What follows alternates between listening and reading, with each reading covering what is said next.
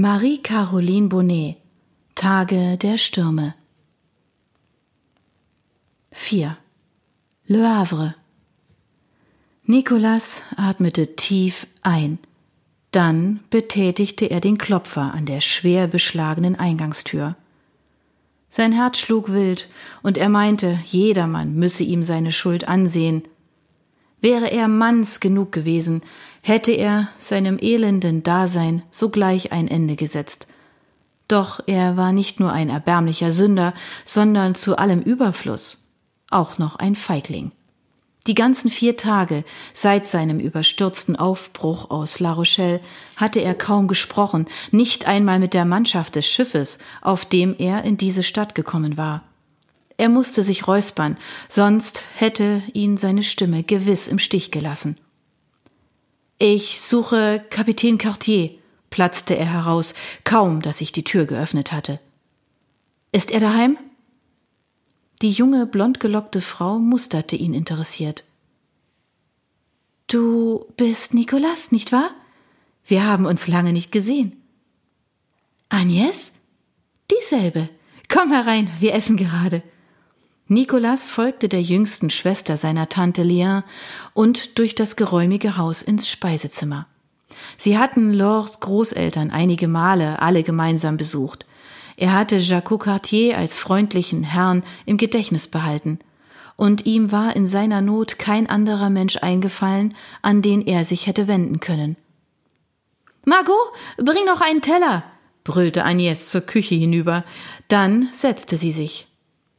Kind, wann lernst du endlich nicht immer so zu schreien? schalt die ältere Frau, die an der kleinen Tafel saß. Ihr schwarzes Haar war mit grauen Strähnen durchzogen, doch die dunklen Augen funkelten wach. Nikolas, wie schön dich zu sehen. Madame?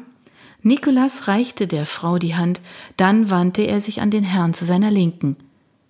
Kapitän Cartier, es tut mir leid, dass ich unangemeldet erscheine. Oh, du wirst einen Grund haben. Setz dich zu uns, Junge.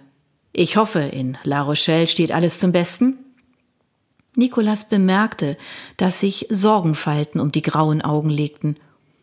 Schnell nahm er Platz und sagte betont fröhlich Doch, es geht allen gut, eure Enkelsöhne gedeihen prächtig und Laure ist zu einer hübschen jungen Dame geworden. Sizilien noch so ähnlich?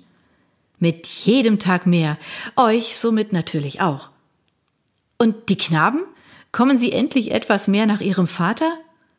Nein, keines der Kinder hat viel Ähnlichkeit mit Onkel Luc. Nach wie vor sind die beiden Ebenbilder eurer Gattin. Captain Cartier brach in schallendes Gelächter aus. Meine Enkelin sieht aus wie ich, die Jungen dagegen wie meine Frau. Besser wäre es andersherum, nicht wahr? Mit deiner Schönheit kann meine nicht mithalten, liebste Robinia.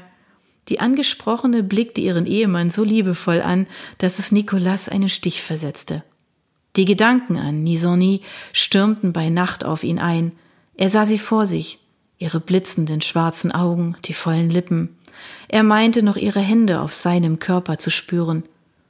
Das musste aufhören. Er musste fort, weit fort von ihr und seinen schmutzigen Gefühlen.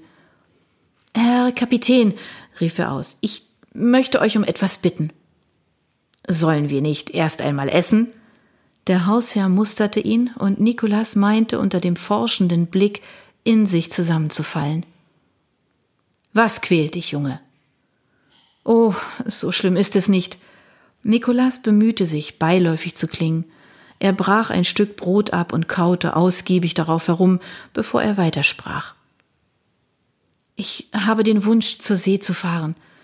Meine Eltern würden dies nicht gutheißen, also bat ich sie nicht um Erlaubnis, sondern entfernte mich ohne ihr Wissen aus La Rochelle.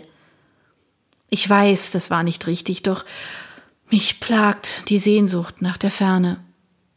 Die Lügen waren leichter über seine Lippen gekommen, als er es erwartet hatte, doch er fühlte sich, als habe er etwas Verdorbenes gegessen, so sehr brannten die Worte in seiner Kehle und in seinem Magen. Es war die Hausherrin, die antwortete, und ihr Tonfall war streng.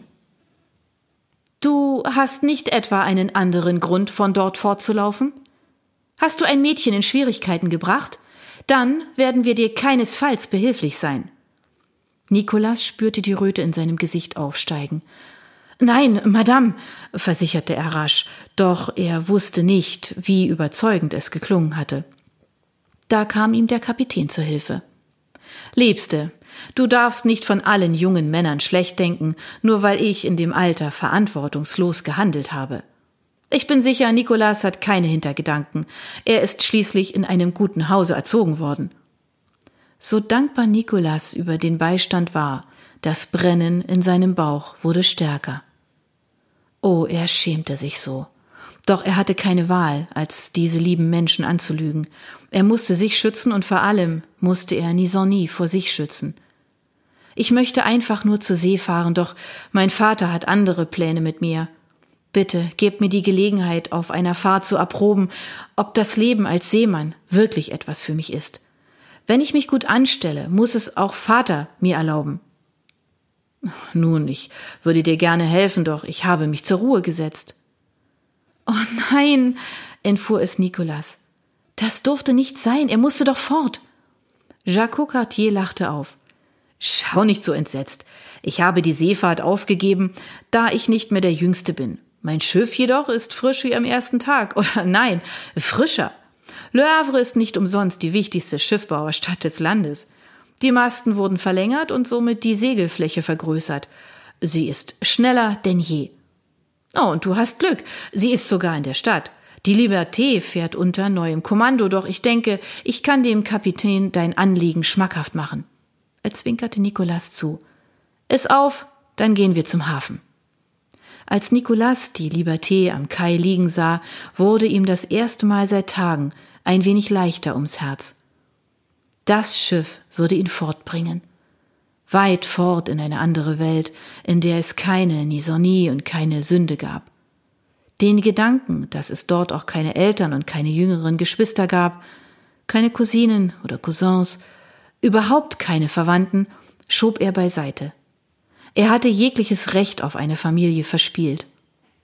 Sie kletterten an Bord und Jacques Cartier begrüßte den neuen Kapitän der Liberté herzlich.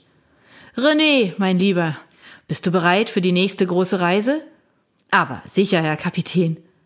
Oh, so musst du mich nicht mehr nennen. Cartier lachte. Der Titel gebührt nicht mir, sondern dir selbst. Oh, ich bin nach wie vor nichts als euer Schiffsjunge und ergebener Diener und der beste Freund eurer Tochter. Tante Lien hatte oft von ihrem brüderlichen Kameraden geschwärmt, und Nicolas stellte fest, dass dieser genau den gut gelaunten herzlichen Eindruck machte, den er aus den Erzählungen von ihm gehabt hatte. Obwohl der Mann mittlerweile um die 40 Jahre zählen musste, besaß er ein jungenhaftes, pausbäckiges Gesicht und eine Art zu lächeln, die es einem leicht machte, ihm zu vertrauen.